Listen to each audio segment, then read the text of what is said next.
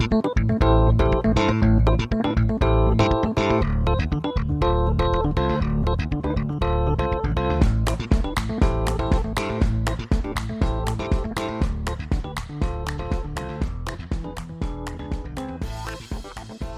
écoutez le premier épisode d'ACAM, le podcast en duo Made in Luxembourg, léger, qui picote et qui donne envie de changer. Anne-Claire et Camille aux commandes. Nous avons décidé de commencer cette série de podcasts par des sujets qui nous tiennent finalement vraiment à cœur et qui concernent la santé au sens large. Et oui, Anne-Claire, et si on parlait de santé autrement, euh, que l'on faisait se, rencontrer des pratiques ancestrales avec des approches plus modernes et technologiques, qui ont toutes beaucoup à nous apprendre finalement Oui, tu as raison. ACAM, c'est un podcast qu'on a créé pour vous, comme une zone de rencontre justement entre différentes approches, d'échanges, pour ouvrir le dialogue sur des thèmes qui sont liés au bien-être, à la santé dans son ensemble, et qui sortent des sentiers connus et des ritournelles habituelles. Et bien sûr, prendre soin de soi, de son corps, de son esprit, ce sont vraiment des thématiques qui nous inspirent. Elles nous parlent, elles nous portent, on est vraiment en plein, en plein dans ce domaine en fait. Elles nous portent avec beaucoup de légèreté, de fraîcheur, de rire et de bienveillance. On a envie de partager nos connaissances, mais on partagera aussi celles d'experts pour susciter votre intérêt, votre questionnement et puis éveiller vos consciences. Avec, Anne-Claire et Camille, ça pétille, ça sourit et ça frémit. Alors si on commençait par parler de quelque chose que l'on ne voit pas, qui se cache, mais si on s'en occupe bien, pourrait bien faire toute la différence. J'ai nommé le microbiote.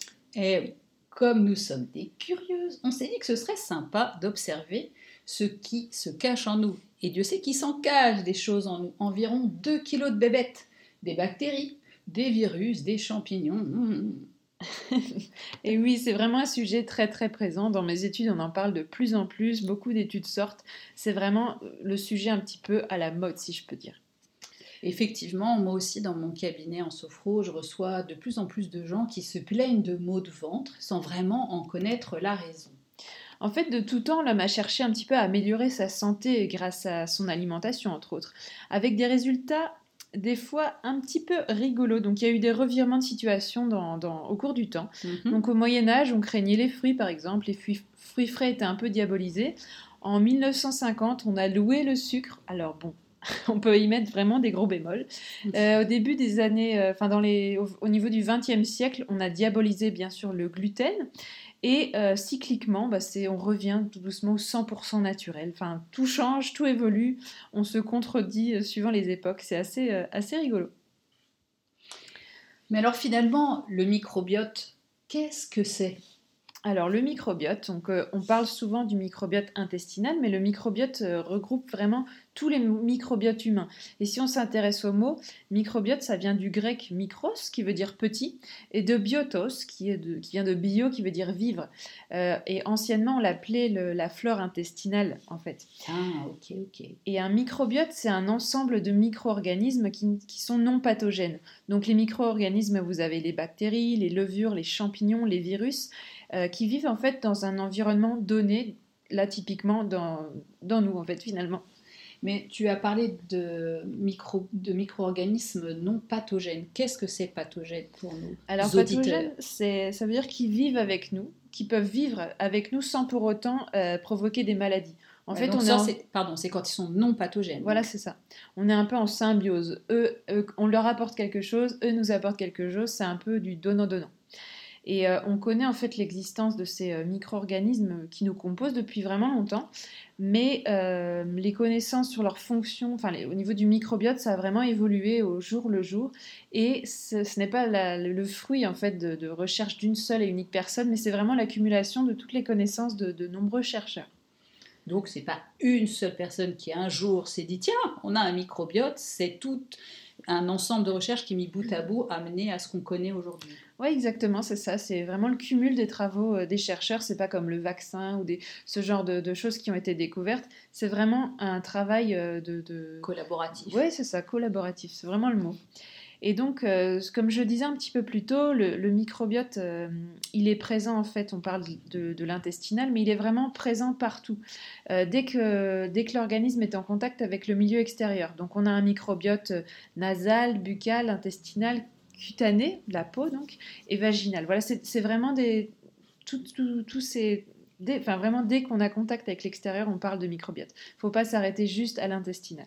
Ah, c'est intéressant parce que effectivement, quand on parle microbiote, en tout cas, euh, moi, souvent, c'était associé à celui de nos intestins finalement. Ouais, bah c'est ça. En fait, c'est le plus connu. On a peut-être fait plus de recherches sur celui-là, et c'est aussi le plus abondant. Donc euh, voilà, mais il faut pas oublier les autres. Donc euh, c'est aussi le, premier à avoir, été étudié. Et puis, donc on, on, en apprend un petit peu tous les jours sur le microbiote. On sait qu'il est essentiellement composé de bactéries, que chaque individu a son propre microbiote intestinal. Euh, qui est composé environ de 150 à 200 espèces bactériennes différentes. Ah, il y a vraiment du monde. Ouais, c'est énorme. Et ça représente environ 10 000 milliards de bactéries.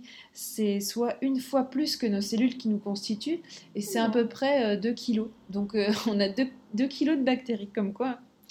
Et en fait, ces 10 000 milliards de bactéries, elles vivent en parfaite harmonie avec nous. c'est vraiment une cohabitation, on appelle ça la symbiose en fait, comme tu le disais tout à l'heure, toutes ces bactéries dont on parle ne sont pas pathogènes. C'est ça, tout à fait. Sauf quand il y a des problèmes, bien sûr. Mais euh, chaque partie tire bénéfice de cette relation. Donc notre organisme profite de cet écosystème complexe qui intervient dans différentes fonctions physiologiques. Donc euh, pour la synthèse des vitamines, un rôle euh, métabolique, un rôle aussi immunitaire qui est très très important. Et les bactéries euh, trouvent au niveau de l'intestin un environnement qui est très riche en éléments nutritifs pour elles en fait. Et ça leur permet de, croître, de, grandir. Mais alors, est-ce que ce microbiote est le même pour tout le monde? Alors non, chaque individu a son, son microbiote unique. C'est un petit peu comme les, les empreintes digitales finalement. Ah, c'est vraiment un microbiote qui lui est propre et qui s'est constitué peu à peu en fait en fonction de, comment il est né, de plein de facteurs en fait. Euh, donc par exemple, les facteurs essentiels du début de vie, ça va être la grossesse avec l'accouchement. Euh, donc par voie basse ou par césarienne. Après, il y a l'allaitement, allaitement ou euh, les, les maternisés. Tout ça, ça va construire en fait le microbiote de l'enfant. Et euh, la flore intestinale, enfin ce fameux microbiote n'est mhm. pas le même qu'on habite euh, au Luxembourg ou qu'on habite euh, à Tokyo par exemple. Finalement, c'est un petit peu comme dans la nature. On a euh, des bananes en Afrique et euh, du blé en Europe, mais on ne pourrait pas vraiment avoir euh, des cactus en sain état ici, quoi. C'est ça. Oui, c'est à peu près ça. En fait, ça dépend vraiment de ce qu'on mange, de, l'environnement dans lequel on vit, de ce qu'on respire. Et comme je le disais, donc, durant la grossesse, en fait, les bactéries intestinales de la maman passent en effet via le, le, le placenta, en fait, vers le futur bébé. Donc, ça va dépendre aussi de ce que la maman mange. Après, le mode d'accouchement par, euh, par voie basse va mettre vraiment le nourrisson en contact avec la flore vaginale de sa maman mm. et euh, la flore intestinale. Et s'il y a césarienne, ça va être différent et ça va influencer euh, une diversité microbienne différente en fait. parce que le bébé aura contact avec le, les, sages-femmes, avec peut-être mm-hmm. des gants ou des choses qui vont pas être la flore vaginale. Donc, euh, d'ailleurs, il y a des études qui ont été menées à l'Université de Luxembourg en, mars 2021, donc c'est tout frais, et qui nous apprennent vraiment que selon le mode d'accouchement, par voie basse ou césarienne, l'impact sur le bébé sera vraiment présent tout au long de la vie du bébé, mais essentiellement euh, la première année. Après, il va un petit peu développer son propre microbiote selon qu'il soit dans un environnement hyper euh, aseptisé ou non. si les parents le laissent jouer un petit peu dans le sable ou ce genre de choses, ça va vraiment évoluer. Et euh, par rapport à l'accouchement, il faut savoir que de nos jours, il y a des, techniques, alors très peu usitées pour le moment, mais euh, ça va l'être de plus en plus. C'est lors d'une césarienne, en fait, c'est de, d'imbiber en fait, enfin de, badigeonner le bébé avec une lingette qui aura été mise précédemment dans le vagin de la maman pour que le bébé puisse quand même avoir cette source de bonnes bactéries euh, au début de sa vie en fait, ah, tout début. C'est intéressant, mais alors du coup, une fois que le bébé euh, est né, qu'est-ce qui se passe ensuite? Est-ce que il a un microbiote qui va être le même pour toute sa vie? Est-ce qu'on l'aura jusqu'à ce qu'on passe l'arme à gauche, ou bien est-ce que ce microbiote évolue en même temps que nous? Alors, il évolue et justement, c'est pour ça qu'il faut en prendre soin. Et on va voir un petit peu comment. Donc, euh, la composition du, microbiote va beaucoup évoluer, en fait, finalement, au, cours de la vie. Mmh. Et euh, elle va être déterminée de façon majeure par l'alimentation. Ensuite, euh, avec, comme je le disais tout à l'heure, le type d'allaitement. Le sein, le biberon, et puis euh, les habitudes alimentaires jusqu'à l'âge adulte. L'alimentation joue vraiment un rôle tout au long de la vie, euh, donc au niveau de la qualité, de l'équilibre du microbiote intestinal. Et on sait que c'est vraiment essentiel au cours de la vie fétale et durant les deux premières années de vie du, nourrisson euh, de mettre en place en fait des, une bonne alimentation quelque part pour que la flore intestinale soit le mieux possible. Un peu le terreau. Voilà, c'est ça. Les deux premières années de la vie, c'est vraiment très très important pour mettre en place euh, les défenses mhm. immunitaires essentiellement. Et à côté de l'alimentation, il, il, y a bien sûr d'autres facteurs euh, extérieurs. Donc euh, ça dépend de nos habitudes de vie, de là où l'on habite, l'air qu'on respire, en fait, qui vont un petit peu moduler le microbiote. C'est vraiment dépendant de tous ces facteurs extérieurs. Mais à quoi tu penses euh, précisément euh, en parlant de facteurs extérieurs? Alors, il va y avoir des facteurs qui vont, euh, qui vont avoir un impact sur le microbiote. Donc, par exemple, je pense aux, médicaments. je pense, par exemple, dès qu'une personne va prendre des antibiotiques, des anti-inflammatoires, tout ça, ça va être des éléments perturbants pour le microbiote. Les, les polluants environnementaux aussi, c'est vraiment des toxiques. L'alcool, la drogue, le tabac, ça, c'est vraiment des éléments qui vont un petit peu venir perturber le microbiote. Mais en fait, le microbiote reste quand même assez stable jusqu'à un certain point où s'il est trop longtemps agressé, euh, il, va, euh, il va se modifier et c'est là qu'apparaissent les problèmes. Mais alors, est-ce que euh, cette résilience finalement du, microbiote, et c'est une fois que ces défenses elles sont mises en place, est-ce que elles sont définitives ou bien encore une fois, est-ce que c'est amené à être de nouveau potentiellement euh, comment est-ce qu'on pourrait dire, un peu secoué ou en fonction de ce qui se passe, euh, être défini euh, autrement Alors déjà, on va commencer par avoir une alimentation la meilleure possible, riche en fibres, donc par exemple des fruits, des légumes, des céréales complètes, semi-complètes, des légumineuses, et en fait, on va essayer d'avoir une alimentation riche en prébiotiques qui vont venir nourrir le microbiote. Ah, je t'arrête. Qu'est-ce que c'est? Les prébiotiques Alors les prébiotiques, euh, c'est en fait ce qui constitue la nourriture des bactéries intestinales. On peut appeler ça un petit peu leur friandise quelque part. Elles n'en ont pas forcément besoin pour vivre, mm-hmm. mais ça favorise leur croissance. Elles se sentent mieux en fait avec ces, avec ces éléments et euh, ça leur permet en fait d'exercer plus efficacement leurs fonctions qui sont bénéfiques pour, euh, pour notre santé finalement. Et donc on, on a comme exemple les artichauts, la chicorée, les pissenlits, les oignons. Euh, les poireaux, les asperges, il y a aussi les bananes, l'avoine, le soja. Enfin, on peut en citer plein comme ça, mais essentiellement tout ce qui va apporter des fibres. Euh, et augmenter son alimentation aussi de produits fermentés, ça va aider euh, clairement le microbiote à être en meilleure forme. Donc par exemple les légumes lactofermentés, le soja fermenté, le yaourt, le kéfir, la choucroute, ça ce sont tous des éléments qui peuvent vraiment aider le microbiote. Mais les aliments fermentés, le nom ne m'inspire pas beaucoup. Qu'est-ce que c'est et en quoi vont-ils aider? Alors c'est de la lactofermentation. En fait, ça permet de préserver. C'est une technique en fait qui permet de préserver des aliments. Donc on va on va mettre des aliments crus, bah, des légumes en fait crus dans une espèce de une saumure qui mhm. est en fait c'est de l'eau à laquelle on ajoute du sel et on va pouvoir comme ça les conserver euh, plusieurs mois à l'air euh, bah, à la température ambiante jusqu'à ce que les bactéries en fait fassent leur travail. Et ensuite, quand on va consommer ces aliments, ils vont être très riches en fait en, plein d'éléments hyper nutritifs pour le corps. Ça reste cru, donc c'est que de la bonne vitamine, euh, des minéraux, etc. Donc c'est vraiment euh, des, super des super aliments qui sont très nutritifs et euh, gustatifs. Donc c'est vraiment hyper bon, faut, faut en abuser. Et le meilleur exemple pour te pour t'expliquer un peu ce que c'est, c'est tout simplement la choucroute en fait. D'accord. Ça, tu connais. Oui, je connais. Dire que j'aime ça, je ne sais pas. Ça dépend dans quelles ah, circonstances. Mais... C'est pas mauvais quand même. Et alors, quoi d'autre encore? Alors, pour, euh, pour aider le microbiote, on peut aussi euh, modérer sa consommation de viande. Donc, euh, je ne parle pas du tout de l'arrêter, mais simplement la modérer parce que la viande ne va pas être vraiment l'ami du microbiote. Donc, si on peut avoir une, une alimentation la plus végétarienne possible, ça va vraiment faciliter en fait la. On aura des, meilleures bactéries finalement qui vont composer notre microbiote. On peut aussi limiter les produits euh, light. Ah bon? Ça c'est marrant parce qu'on nous invente tellement les mérites de ces produits light. Alors en fait ils sont pas ils sont pas digérés les, édulcorants artificiels ils parviennent intacts dans le côlon euh, et en fait ils modifieraient le microbiote en favorisant plutôt une décroissance de, mauvaises bactéries. Donc ça n'a pas forcément euh, un intérêt fou. En plus, ça, ça, ça continue à donner cette, ce goût sucré, donc ça ne sert à rien finalement de, de, mhm. de, manger quelque chose de light. Soit on mange du sucre, soit pas, mais finalement le light, ça n'a pas, euh, ça n'a pas grand intérêt à part pour les industries. Alors ensuite, euh, une autre chose que l'on peut faire, c'est euh, manger le moins transformé possible. Donc tout ce qui est industriel, ça ne va pas forcément aider le microbiote. Donc on va essayer de manger le plus fait maison possible, même si c'est des choses très simples, on va vraiment euh, mettre ça en avant. C'est intéressant que tu dis ça parce qu'en préparant ce podcast, j'avais regardé le reportage sur Arte, Les fabuleux pouvoirs du ventre, que je vous conseille d'ailleurs, et ils évoquent effectivement ces additifs alimentaires qui nuisent, voire abîment vraiment le microbiote. Oui, ouais, c'est ça.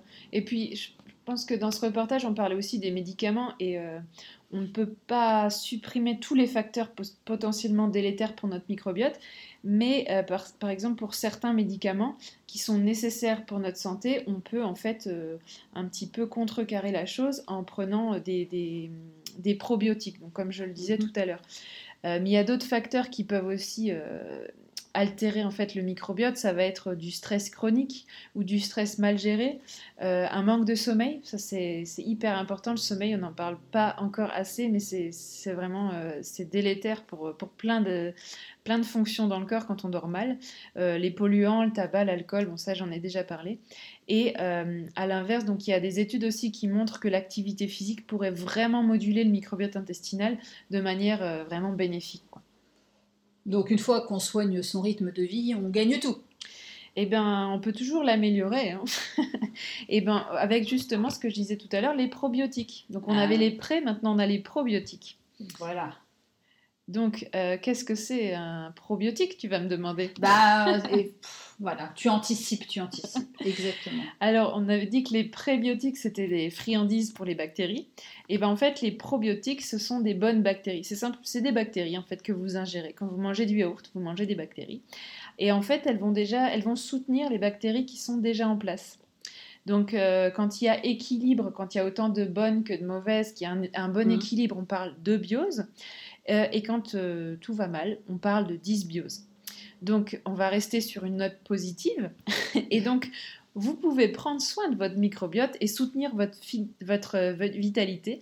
Rien n'est immuable, donc on, peut vraiment prendre soin de son, son, microbiote.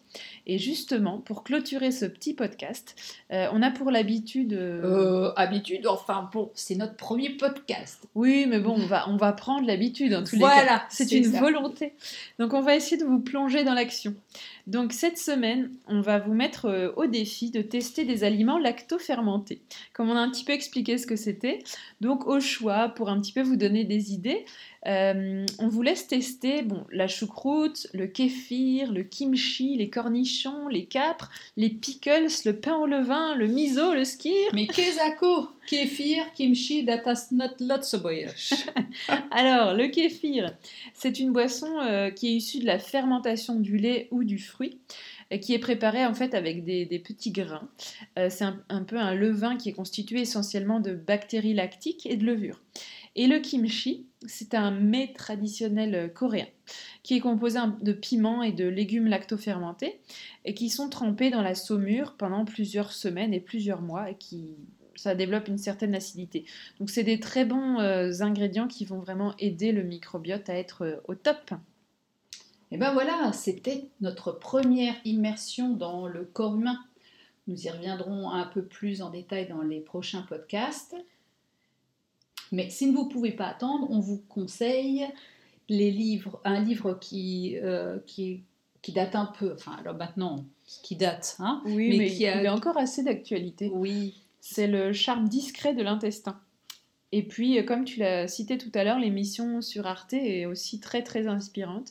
Donc, euh, n'hésitez pas à la consulter, ça, ça peut toujours vous apporter plus en plus d'informations sur le microbiote.